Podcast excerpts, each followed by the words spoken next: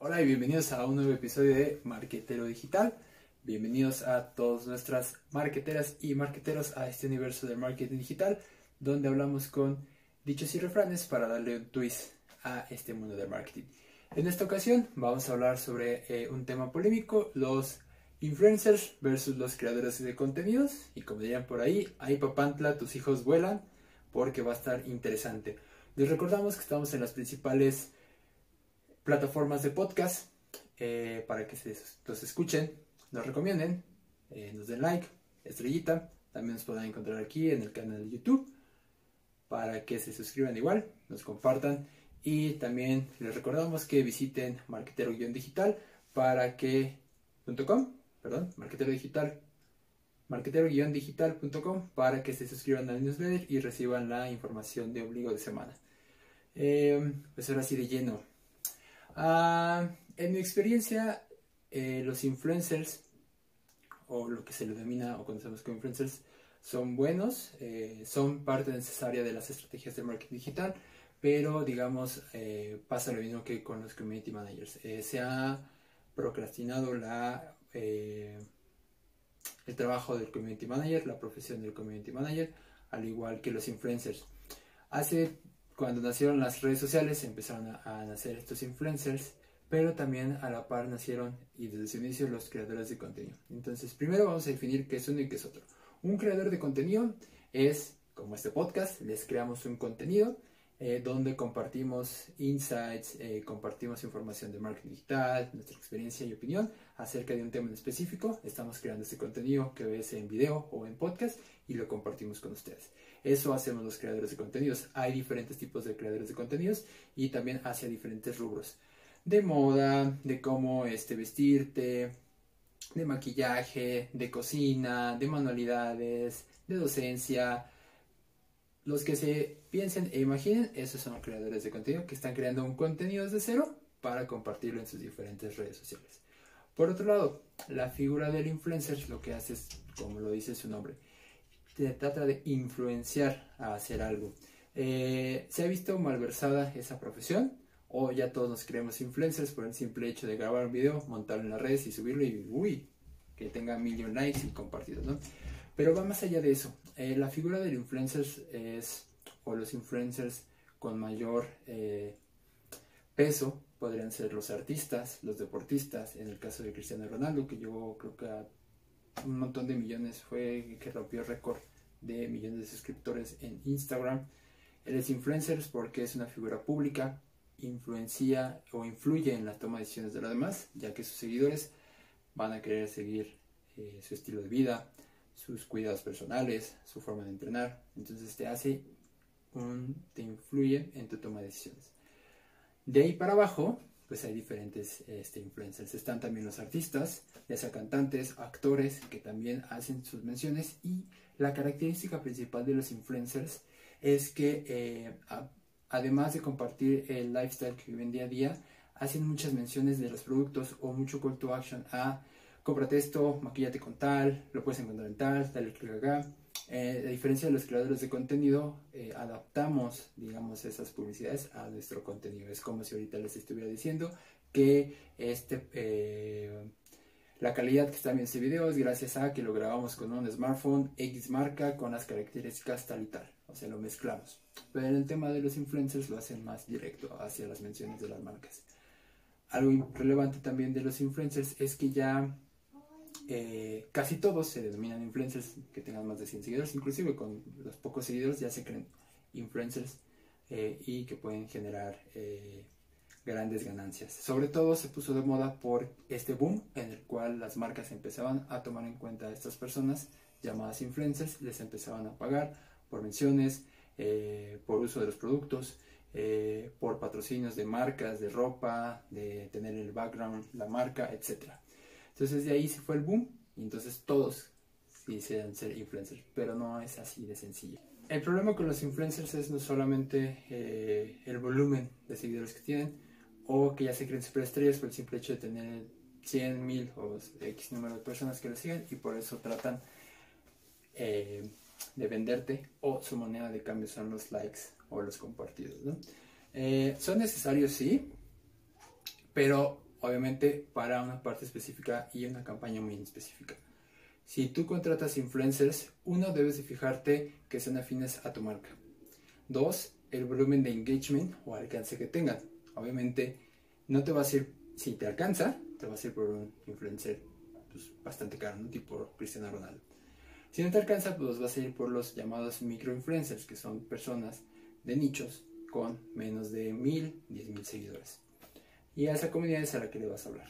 Ahora, importante, eh, qué es lo que le vas a ofrecer o cuál va a ser. Una mención, un patrocinio, eh, una interacción, eh, una usabilidad de tu producto o servicio. Eso también debes definirlo y se debe 100% acomodar a la forma de hablar al influencer. Porque si no, se va a ver muy vendido, como dicen por ahí, este, y pues no se va a ver tan orgánico o el contenido que está acostumbrado a hacer los influencers.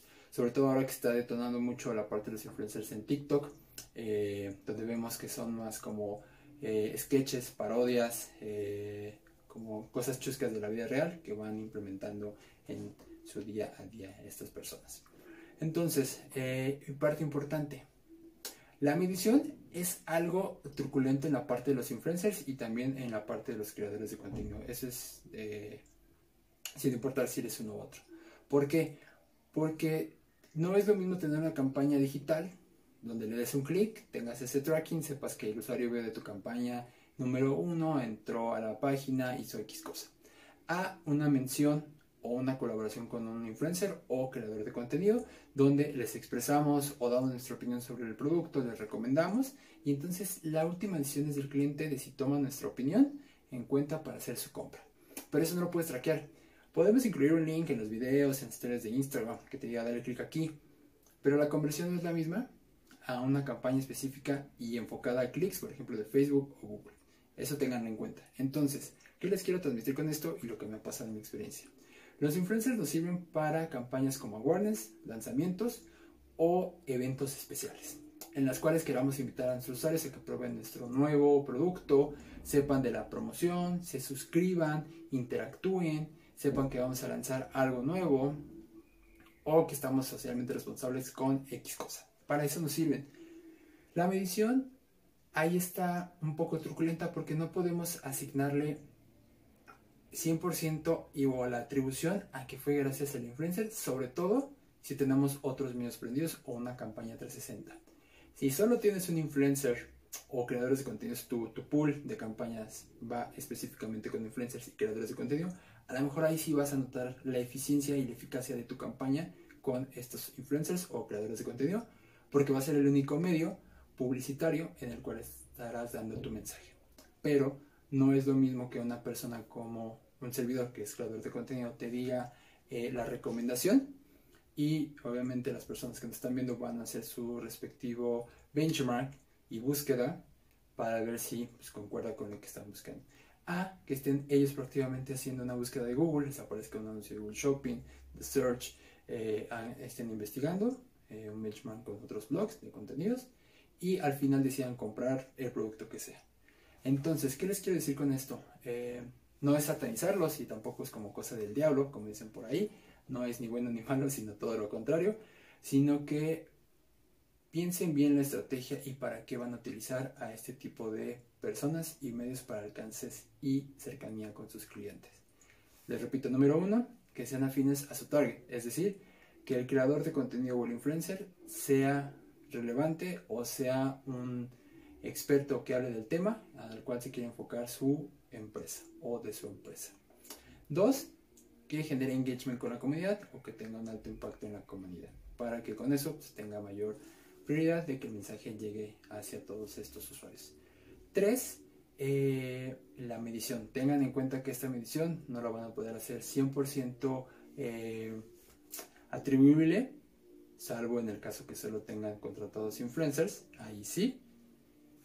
Fuera de eso, es un poco complicado hacerlo. Y tampoco esperen grandes resultados como si fuera una campaña de performance. Ese es el peor error que nos pasa. Creer que por el hecho de tener un influencer un creador de contenido, nuestras ventas van a detonar, eh, se va a desplazar inventarios y no es así. Eh, nosotros como creadores de contenidos o influencers lo que hacemos es decirle a la comunidad qué es lo que tienen disponible, cómo lo pueden utilizar, ah, precios, sí, y dónde lo pueden encontrar. Pero es decisión del usuario. Entonces, si basan su estrategia de conversión en generar el contenido con influencers o creadores de contenido, es fake porque no va a tener la misma conversión. un ejemplo es la conversión, por ejemplo, de Google, de Google Shopping es muchísimo mayor a la recomendación de alguien. Una, porque tú estás haciendo una búsqueda proactiva de un artículo, digamos, el smartphone, ves en Google Shopping los diferentes eh, competidores que te ofrecen ese smartphone, los diferentes precios, a partir de ahí le das clic y haces todo el journey. Seguramente atrás de o antes de ese clic te informaste con cualquiera de estas figuras en blogs y ya decidiste.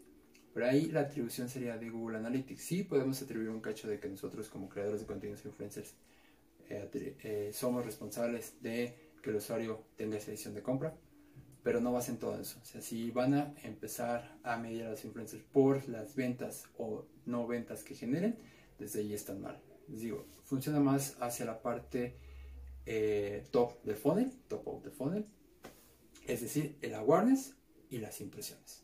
Para eso nos sirven este tipo de personas. Ya en casos muy específicos, pero con una campaña, digamos, complementaria, lo que podemos hacer es crear recordación hacia el call to action de conversión. Es decir, si tenemos el lanzamiento de este smartphone, ya se lanzó, tenemos una promoción, seguramente vamos a tener campañas tanto en offline, para buses, vallas, tele, radio, medios digitales como Facebook, Twitter, eh, TikTok, Instagram, Spotify el que gusten y aparte de este pool de influencers o creadores de contenidos que hacen una sinergia entre toda la comunicación para que al cliente y al usuario final le quede muy claro y tenga ese mindset de que quiere ese smartphone, obviamente si cubre sus necesidades. Verá en su traslado estos parabuses, vallas, escuchará los spots de radio, seguramente cuando entre a su feed de redes sociales verá, eh, cuando escuche algo en Spotify seguramente va, a tener esa recordación y a lo mejor buscando algo en YouTube o en estas redes sociales les aparezca un creador de contenido o un influencer que hará match y digamos dará el golpe final para eh, pues, detonar esta necesidad en el usuario. Fuera de eso, eh, no lo vean tan mal. Sí hay unos eh, se puede decir que son como pseudo influencers que creen que por el hecho de tener 100 seguidores ya pueden hacer cualquier cosa o que hacen estos intercambios, sobre todo en la cuestión gourmet y culinaria, de oye, dame la comida gratis y te hago una mención este, te hago un video, una reseña. Esto, ah, en mi particular punto de vista, es pues mendigar realmente algo. Eh, mendigar una comida, eh, una playera, inclusive, un acceso. Ah, entonces eso, en mi particular punto de vista, denigra a las personas. No, no hay nada como, una, hacer tu trabajo, que las marcas se fijen en ti y hacer deals que realmente valgan la pena. Otro tip que les doy a los que nos están escuchando que apenas quieran empezar en este mundo o que ya en la parte de influencers, si empiezan sus redes sociales y, a crear contenido pensando en que van a ser influencers famosos, van a fallar. ¿Por qué? Porque lo único que van a buscar es ese alcance, ese engagement o esos likes. Pero van a dejar de lado el contenido de calidad y lo relevante que van a hacer. Primero, definen bien, tanto influencers como creadores de contenidos, cuál es el tema a abordar o sobre qué rubro van a crear su contenido. Otro, sobre qué plataformas lo van a hacer. Un podcast, videos, Twitch, redes sociales, eh, Reels, Stories, TikTok, lo que ustedes gusten y manden. ¿Se pueden complementar todas? Sí, esas son diferentes estrategias. Y después de eso, basen bien su contenido en los tópicos de la industria que están haciendo. Si son influencers de lifestyle, pues obviamente tiene que ser de cómo vestirse bien, tendencias de moda, a lo mejor un poco de eh, cuidados, eh, arreglos personales, eh, combinaciones de colores. Si son para la parte de belleza, pues el maquillaje, sobre todo para mujeres, las sombras, la ceja, los labios, etcétera.